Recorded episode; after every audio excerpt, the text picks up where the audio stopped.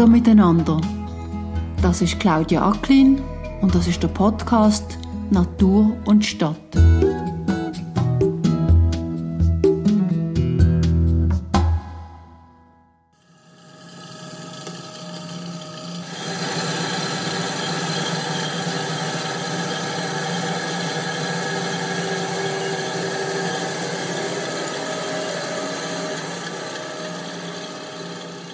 Was wir hier gerade gehört haben, war eine Raufmaschine. Flachs wird nicht geschnitten, sondern mit den ganzen Wurzeln aus dem Boden gerissen. Der Flachs wird gerauft. Ein schönes Wort nicht, das man selten hört. Selten sind in der Schweiz leider auch immer noch die Flachsfelder, obwohl sie ab dem 16. Jahrhundert aber noch viel, viel weiter zurück eine wichtige Rolle gespielt haben in Europa für die Produktion von Leinen, Leinsamen, Leinöl etc. Für die Episode habe ich mit der Gewandmeisterin Lili Krackenberger geredet, wo wie keine andere der Line kennt, schätzt und zur Leinensäckle verarbeitet, denn Line hat besondere Eigenschaften. Ich bin dafür nach Wald gereist ins Zürich Oberland. Wald ist einmal das Manchester von der Schweiz gesehen, eine Hochburg von der Textilindustrie. Vielleicht kein Zufall. Denn wir sind in unserem Gespräch nicht nur vom Ort her in die Vergangenheit gereist, sondern auch in Bezug auf unser Thema, dem Flachs, der Leine und unserem Umgang mit Textilien. Am Schluss sind wir wieder in der Gegenwart angekommen, dort dabei, was wir aus der Vergangenheit ins Jetzt und sogar in unsere Zukunft mitnehmen könnten. An dem Wintertag sitze ich mit der Lili Kragenberger an einem antiken Küchentisch, in einem uralten Holzhaus ganz in der Nähe steht ein Kachelofen und daneben liegt in einem Körbchen eine schöne Katze. Es passt einfach alles zusammen. Auf dem Tisch liegt eine ganze Auswahl von der Lili ihren Brotsäck. Ich habe einfach ein paar Beispiele mitgenommen von Leinensäckchen, die ich mache aus Resten von alten Leinen, die sich bei mir über die Jahrzehnte einfach angesammelt haben. Das oberste ist jetzt zum Beispiel eine Leine, das ist nicht so alt, das ist aus den 50er Jahren. Aber doch schon, es ist noch eine gute Qualität, finde ich. Das ist ganz eine moderne Leine, eine neue, nehme ich auch wahrscheinlich aus Lettland oder aus China. Man weiß es nicht so genau, meistens. Und die anderen sind so meine Schätze wo sicher handgewobene, über 100-jährige Leinen sind, wo womöglich noch jemand von Hand gesponnen und gewoben hat, wo zum Teil äh, hat mir jemand einmal Reste gebracht, wo gesagt hat, ja, der Flachs hätten noch ihre Vorfahren angebaut in Rüdlingen. Das ist so das. Und man hat es entweder bleicht, dann sind sie hell, und wenn der Flachs naturfarbig ist, ist er eben so brünlich. Das kommt wahrscheinlich auch auf den Standort an, wo er wächst. Du hast mir irgendwann schreibst du von schwerem Leinen. Ist das jetzt schwere Leine? Das heißt, das, ja. ist, ist, das ist für etwas anderes gedacht gesehen, oder? Leine, wenn man jetzt da für die Brotsäcke haben, ist gut, wenn es ein bisschen eben robust ist die sind jetzt zum Teil aus alten, ich sage denen Heuhemper. Also, das sind wahrscheinlich Unterhemper gewesen, wo man ähm, den Körper aus Leine gemacht hat und die Ärmel oft dann später aus heller Baumwolle. Und so, äh, zuletzt haben, weiss ich einfach, haben die Leute dann das noch zum Heuen angehabt, weil es gäbig und weit und luftig ist, angenehm zum Tragen in der Hitze. Aber eigentlich sind es wahrscheinlich einfach Unterhemper früher. Wie kommst du zu diesen antiken Textilien? Oder? Das, ist kein, das ist nicht einfach zu finden, oder? Es ist eben so. Irgendwie hat mich das immer ein bisschen angezogen. Darum habe ich wahrscheinlich auch den Beruf gewählt seinerzeit nach der Schule. Da habe ich zuerst Schneiderin gelernt und dann bin ich halt in Brockenhäusern am Flohmarkt und habe dort dann so alte Sachen gesehen. Das hat man hier vor 30, 40 Jahren noch eher gefunden. Und ich habe immer ein das Gefühl gehabt, ich muss die Sachen retten. Und habe dann die gepostet und bei mir gelagert und immer gedacht, ich mache dann mal etwas damit. Und auch alte Spitzen und so Sachen. Und so hat sich das bei mir angesammelt. Und ich habe lange nicht recht gewusst, was damit machen. Ich habe dann doch nicht so viel daraus gemacht. Und dann, wo die äh, Verordnung kam, ist, dass man für die Plastiksäckchen im Laden muss zahlen und das mit diesen Textilbeutel zum Posten aufgekommen ist, habe ich gedacht, ja, das ist jetzt die Gelegenheit, wo ich die alte Leine kann brauchen kann. Also ich habe selber Leinen eigentlich nur zum Tragen, aber ich habe sie relativ gern zum Tragen. Das können wir vielleicht später noch reden, aber die Säckchen, die du machst, die haben ganz spezifische Eigenschaften. Könntest du es vielleicht noch mal kurz erzählen? Es hat so schon in den 70er Jahren also den Trend gegeben, zurück zu der Natur und dann hat man so hat es dann so Werbegeschenke mit Brotsäck gegeben und die sind meistens aus Baumwolle gewesen. Da wird einfach das Brot trocken. Ganz schnell. Und die Leine, gerade wenn sie ein bisschen dicker und schwerer ist, hat Eigenschaft, dass sie wie ausgleichend ist und Feuchtigkeit wie ein bisschen. Und durch das bleibt das Brot länger frisch. Es wird dann nicht gummig drin. Und es hat wie so ein es heisst, es hat so ein antibakterielle Eigenschaften. Und das alles, finde ich, macht Leine prädestiniert zum Lebensmittel aufbewahren. Also auch getrocknete Kräutchen oder Dörrfrüchte oder so Sachen habe ich auch im Leinensack und dann aufgehängt im Vorratsraum. Also es ist eigentlich kannst du es wie so ein bisschen luftig lagern und es wird, auch wenn es Raumfeuchtigkeit hat, wird der Inhalt vom Sack nicht wirklich feucht, sondern das geht eigentlich wie in Stoff rein. Ja, also im Keller solltest du es nicht tun. Aber es tut eben auch nicht austrocknen. Das ist ja oft das Problem, dass dann das Brot ja trocken wird. Und die Leine behalten die Feuchtigkeit zusammen. Wo die Baumwolle das ja wie wegtransportiert. Das ist, glaube ich, der Unterschied. Gell, Leine ist aus Flachs. Das würde jetzt auch die meisten Leute gar nicht mehr so genau wissen, was Flachs ist. Und ich weiß, dass wir vor kurzem mal in der Nähe von Bern wieder ein Flachsfeld haben. Ich kann mir das auch nicht vorstellen. Weißt du noch, wie Flachs aussieht und warum eigentlich, oder warum kann man aus Flachs Leine machen? Ich habe jetzt leider den Flachs, den ich bei mir im Garten hatte, dann vergessen. Aber das ist so eine Pflanze, die etwa einen Meter hoch wird. Die tut man im frühen Frühling ansäen. Also eigentlich Leinsamen, wo man ja kennt vom Essen, wo man ins Müsli tut. Das ist der Samen der Flachspflanze. Und unterdessen hat man das ein bisschen auseinanderzüchtet. Es gibt Sorten, die besser sind zum Samen gewinnen und Sorten, die besser sind zum die Fasern gewinnen. Und Leine tut man dann abpflanzen, dann wächst sie, blüht im Juni wunderschön, himmelblau. Das sind dann so, hat man so das Gefühl, der Himmel ist oben runtergekommen, wenn man so ein flaches Feld sieht, wenn es in voller Blüte ist. Und ich habe das, ähm, in Belgien hat es ein paar und in Nordfrankreich. Das ist wunderschön. Und jetzt eben in der Schweiz haben sie auch wieder angefangen, haben so ein Projekt gemacht. Swissflax ist das, wo im Emmental vor allem so Wiederansiedlungsprojekte eine Art macht.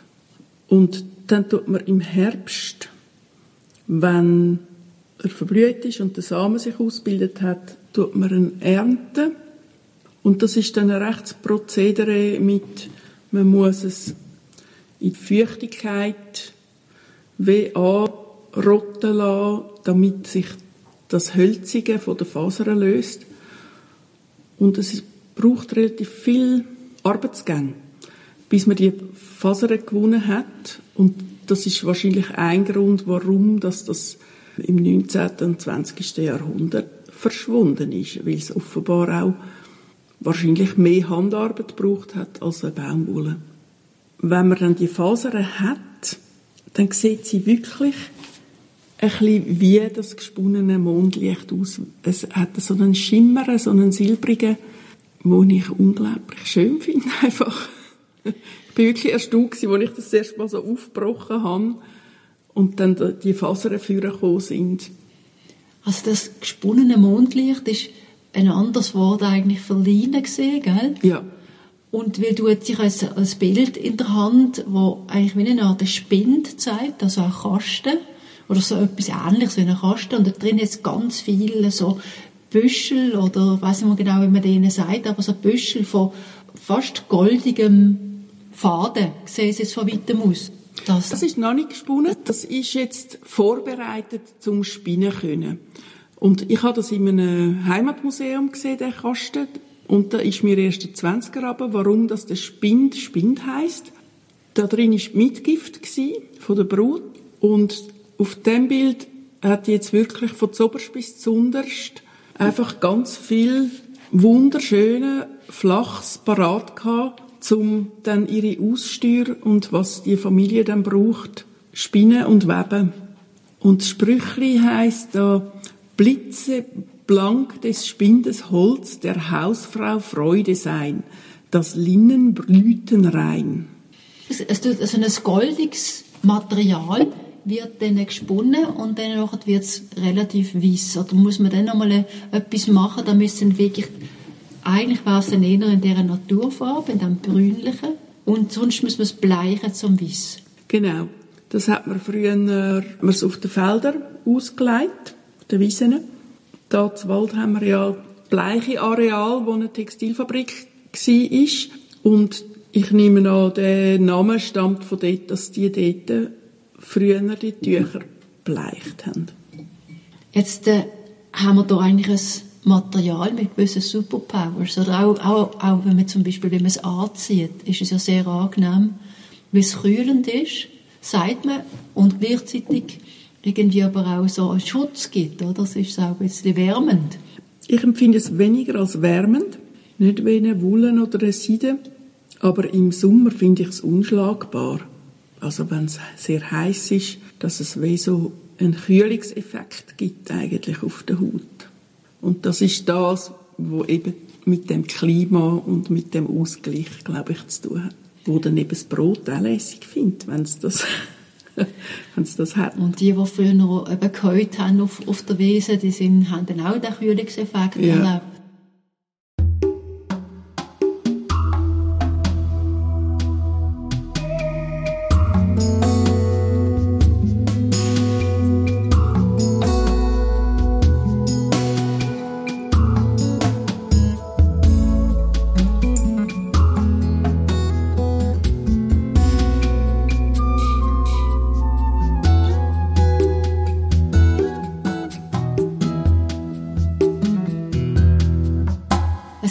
Ein tolles Material und trotzdem ist es verdrängt worden.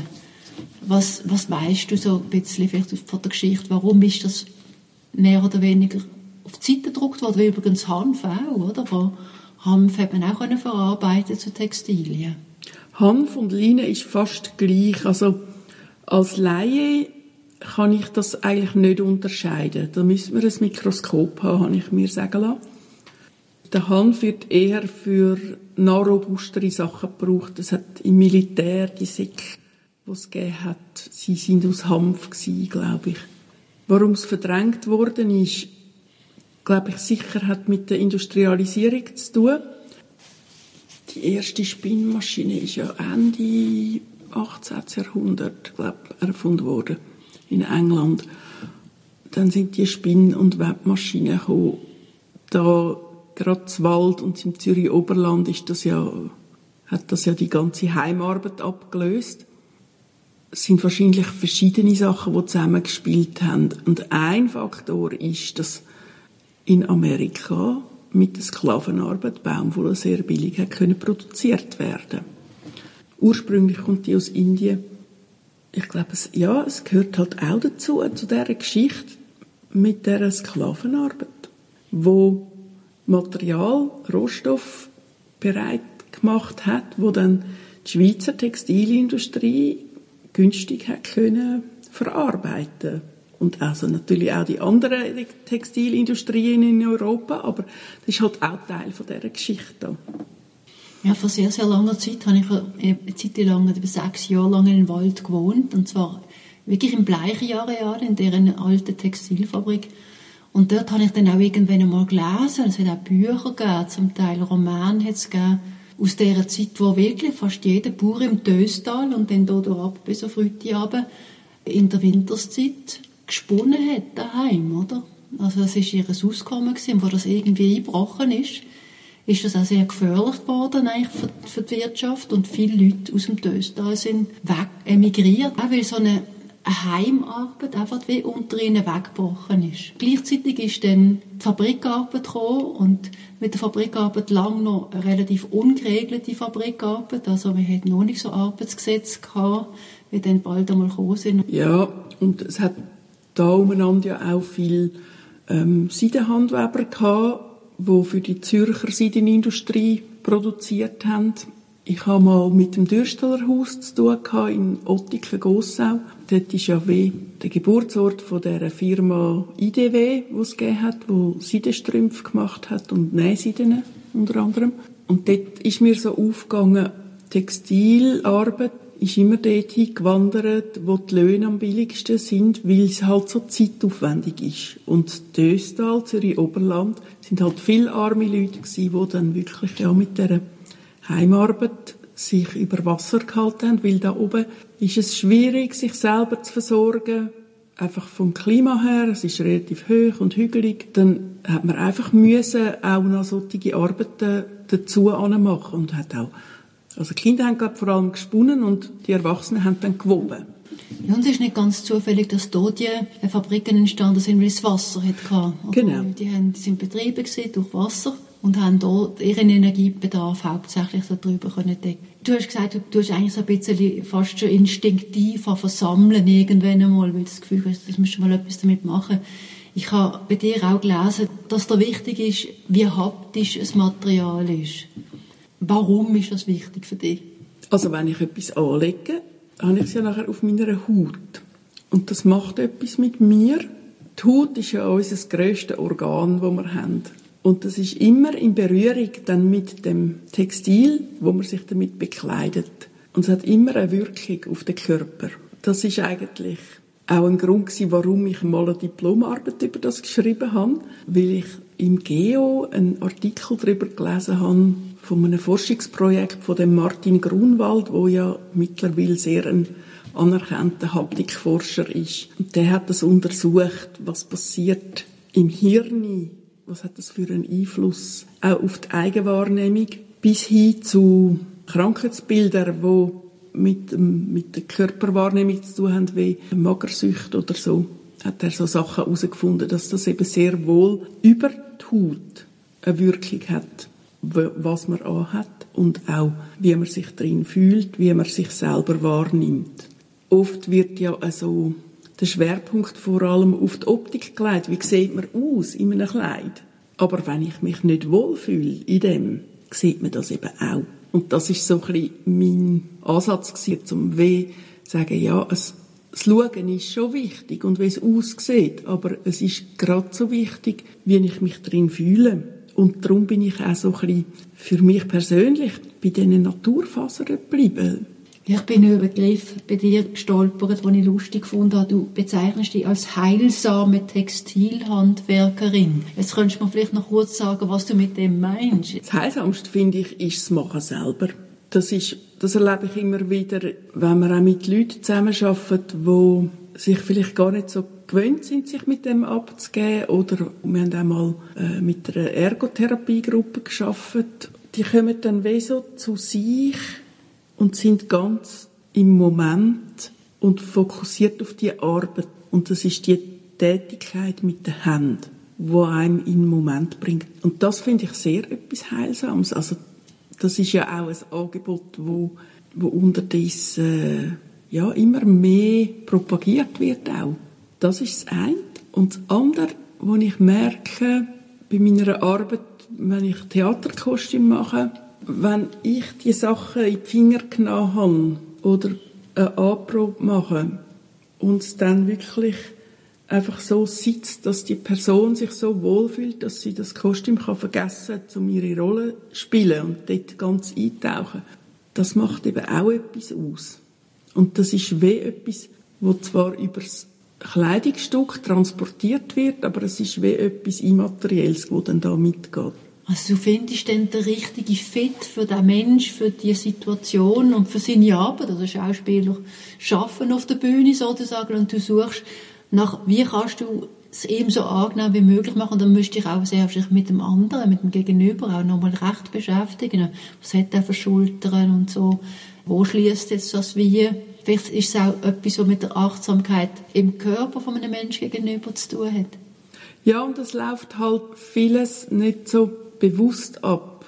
Ich glaube, das passiert dann viel in de, einfach in den Händen. Ich habe es dann wie im Gespür. Was braucht es jetzt? Wie muss ich sie in die Finger nehmen? Und das ist so eigentlich die Weisheit dann vom Körper oder von den Händen eben, wo dann genau weiß, wie sich es muss anfühlen. Und das ist auch das, warum Leine, wenn ich das anlange, wie sich das anfühlt, dann spüre ich sofort, was das für ein Material ist und wie das wirkt. Und wenn ich ein synthetisches Material in die Finger nehme, dann spüre ich das auch und es ist dann so wie Säufen, wo einem aus den Fingern rutscht. Und ich fühle mich einfach nicht wohl in dem. Ich habe es gerade gedacht, wenn ich jetzt das Stückchen Leine hier nochmal angelenkt habe, es hat so einen leichten Widerstand, oder? Das ist so ein bisschen handfest, ein bisschen vertrauenswürdig, oder? Also im Sinne von, das, das hebt dann schon noch, oder? Ich könnte es da noch ein bisschen dran rissen und es geht nicht kaputt. Also es wirkt stark. Und dann überlegt man sich natürlich auch, was von der Pflanze ist wieder gespiegelt, oder? Auch in dem Material, oder? Also da, da, da merkt man, da ist schon mal irgendetwas, einmal eine Pflanze drin gewesen, oder? Die Jeans sind übrigens auch ursprünglich aus Hanf gewesen, weil das das robusteste Material war und das sind ja Arbeiterhosen gewesen. Eigentlich wäre Jeans aus Hanf. genau man hat das Gefühl, ist das richtig, dass die Schwingerhosen aus Leinen sind? Das die haben das so wie Überhosen. Ja, das, ja, das kann gut sein. Ja, ja, genau. Da muss man auch ein bisschen dran rissen können. Ja, mhm. genau. Mhm.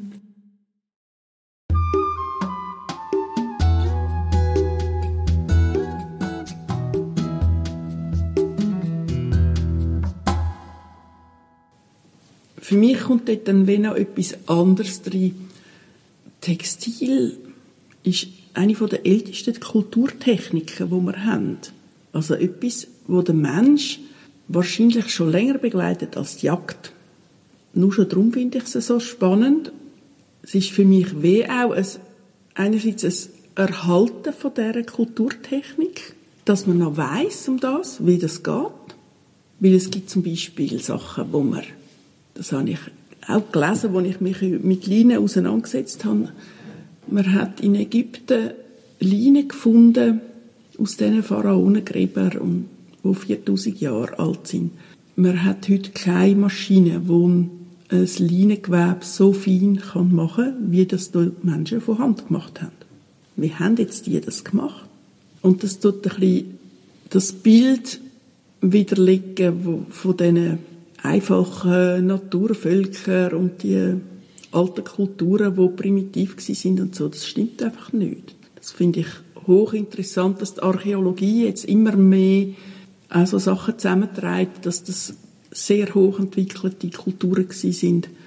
Auch die vermeintlich äh, eben Urvölker, Naturvölker. Man weiß es einfach noch nicht so genau, weil man hat halt wenig Material. Man weiß noch nicht genau, wie man es interpretieren soll. Nur schon das finde ich erhaltenswert. Das ist ja wie ein Weitertragen von einer Tradition oder ein Erhalten von einem Wissen und von einer Technik. Ja, was mir auch immer wieder so durch den Kopf geht, ist, wenn wir uns mit Natur beschäftigen, dann denken wir immer an die Vögel, die draußen sind und die Blumen, die es gibt und die Wälder. Und wir denken wenig darüber nach, dass aus diesen Pflanzen Materialien entstehen, die wir noch am Körper tragen wo aus denen wir Häuser bauen, Teppiche machen und so weiter. Also wir sind permanent überall, wo wir sind, sind wir umgeben von Natur. Und in diesem Material, und das ist wie bei einem guten Koch, du musst ein gutes Textil finden, dann machst du ein schönes Kleid, musst, musst wissen, wo, vielleicht das, wo das hergekommen ist, vielleicht musst du es zumindest schätzen können und dann kannst du etwas ganz anderes daraus machen, als wenn du dann irgendwie neben einem Ballen ein Stück abschneiden lässt im Laden. Also ich, Vielleicht ist es allzu romantisch, was ich jetzt hier jetzt so sage, weil wir leben alle in modernen Gesellschaften und je, nicht jedes Kleid mache ich mir selber. Im Gegenteil, ich mache relativ wenige Kleider mir selber. Das, was ich bei dir gehört, es braucht eine Achtung für das, oder? Ein Bewusstsein. Also ich mache ja auch nicht alles selber. Ich mache schon sehr viel selber, aber niemals alles, was ich trage. Aber das Bewusstsein, ah, jetzt kaufe ich mir wieder etwas und ich kann den Herstellungsprozess nicht nachvollziehen. Auch bei diesen Stoffen, die ich verarbeite. Schön, wenn man das könnte. Und da gibt es ja viele Bestrebungen zum Glück, wo das jetzt verändern in der Textilindustrie.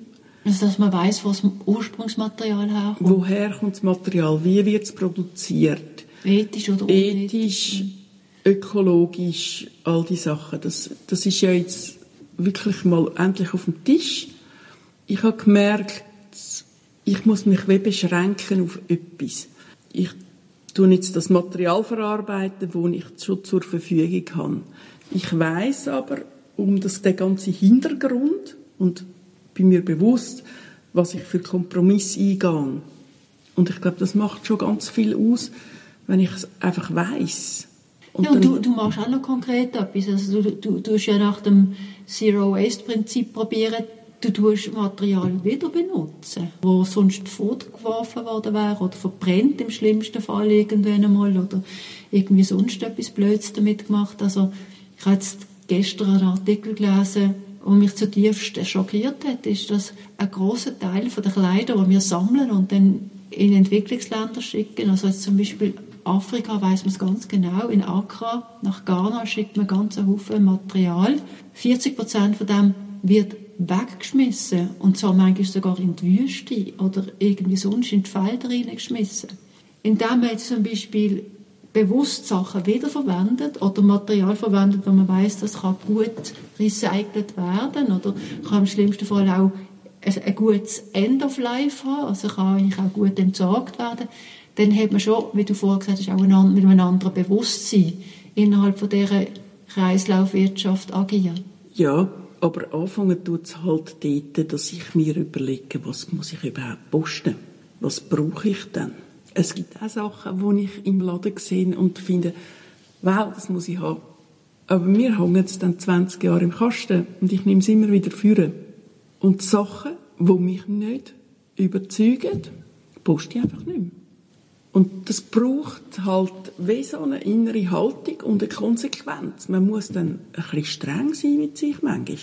Weil das Nachhaltigste ist ja das, was ich schon bei mir die im Kasten habe. Und das brauchen, bis es wirklich auseinandergeht oder dann nochmal etwas anderes daraus machen. Ich hatte einmal wunderbare Wollsachen von dem Schweizer Label Beige von Zürich. Und es hat mich so grauen, ich konnte es nicht mehr anlegen. Und dann habe ich für mein Enkelkind daraus Wollenjäckchen gemacht. Das war früher einfach normal weil Textilien herstellen ist so aufwendig dann hat man einfach ein anderes Bewusstsein gehabt, um das Material wirklich brauchen, brauchen, brauchen, brauchen und am Schluss als Limpe brauchen, wenn man nichts mehr anderes damit machen kann. Aber weil das ist einfach sehr kostbar gewesen, weil man gewusst hat, wie viel Zeit das man investiert hat, um es herzustellen. Was ich fast noch schlimmer finde, als wenn wir Sachen, die wir gekauft haben und nicht gebraucht haben, auf Afrika gehen, ist, dass die Läden Sachen, die neu sind und nicht verkauft werden, fortrühren. Und dass sie Sachen produzieren, wo sie eigentlich schon im Voraus wissen, dass das auf dem Müll landet. Ist es von dir her eine Option, dass man solche Materialien wie Leine oder, oder Hanf, dass man so etwas wieder könnte anbauen, verarbeiten und wie für unsere Zeit passend dann auch ein Produkt daraus machen? Oder ist das Tempi Passati vorbei? Nein, ich finde absolut, aber ich würde es jetzt nicht auf Textilien beschränken, sondern das ist etwas, wo jeden Lebensbereich betrifft, eigentlich eine radikale Veränderung braucht. Bei mir ist es jetzt einfach der Stoff, weil das ist mein Fachgebiet und ich tue mich vor allem mit dem auseinandersetzen.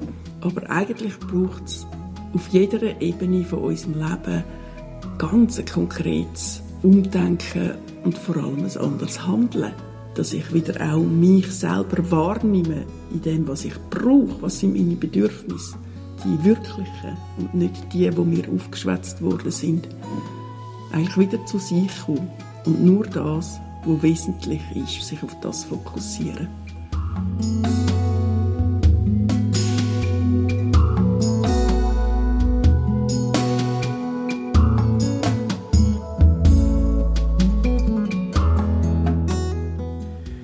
Das ist wieder eine Folge von Natur und Stadt und ich hoffe, dass sie Ihnen gefallen hat. Ich danke der Lilly Kragenberger recht herzlich für ihre Zeit. Eine Gewandmeisterin ist übrigens die Person, die die Ideen der Kostümbilderin im Theater umsetzt und an den Körper der Schauspielerinnen anpasst. Nein, du das Ganze dann am Ende eine Schneiderin. Wer noch ein bisschen Zeit hat, dann würde ich empfehlen, in meine Shownotes hineinzuschauen. Dort hat es Links zur Lilly Krackenberger ihrer Webseite, zur Swiss Flachs, die die Pflanzen und ihre Vorteile wieder bekannter machen oder zum Flachs selber. Wer mehr über mich, den Podcast oder meine Blogbeiträge wissen will, der findet alle wichtigen Informationen auf meiner Webseite natureandthecity.ch. Ich würde mich freuen, wenn Sie auch bei der nächsten Folge wieder zuhören.